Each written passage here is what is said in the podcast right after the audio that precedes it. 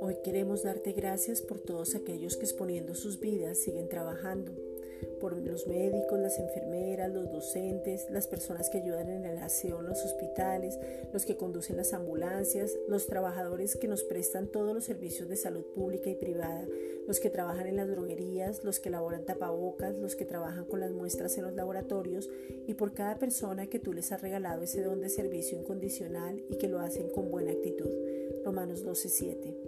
Te damos gracias por los que conducen los vehículos de transporte, los que nos suministran los alimentos en cada supermercado, los que preparan los alimentos por cada domiciliario, por los que continúan trabajando para que tengamos lo que necesitamos y estar guardados. Filipenses 2.30. Gracias por los que nos prestan los servicios públicos, los servicios móviles, por los creadores de las redes sociales que nos han permitido evangelizar, por cada persona que transmite un mensaje de aliento y esperanza, donde se predica el Evangelio de la Gracia y por todos aquellos que aún replican un mensaje para que otros puedan oír.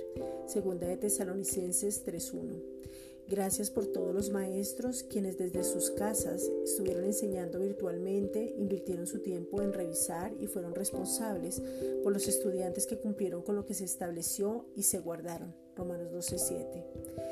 Gracias Padre por todos aquellos que acataron las órdenes y se sujetaron a las autoridades, viendo una oportunidad de ser guardados y no una obligación por estar encerrados. Gracias Padre porque podemos ver en cada circunstancia una oportunidad de agradecer y de crecer. Primera de Tesalonicenses 5:18. Gracias Padre.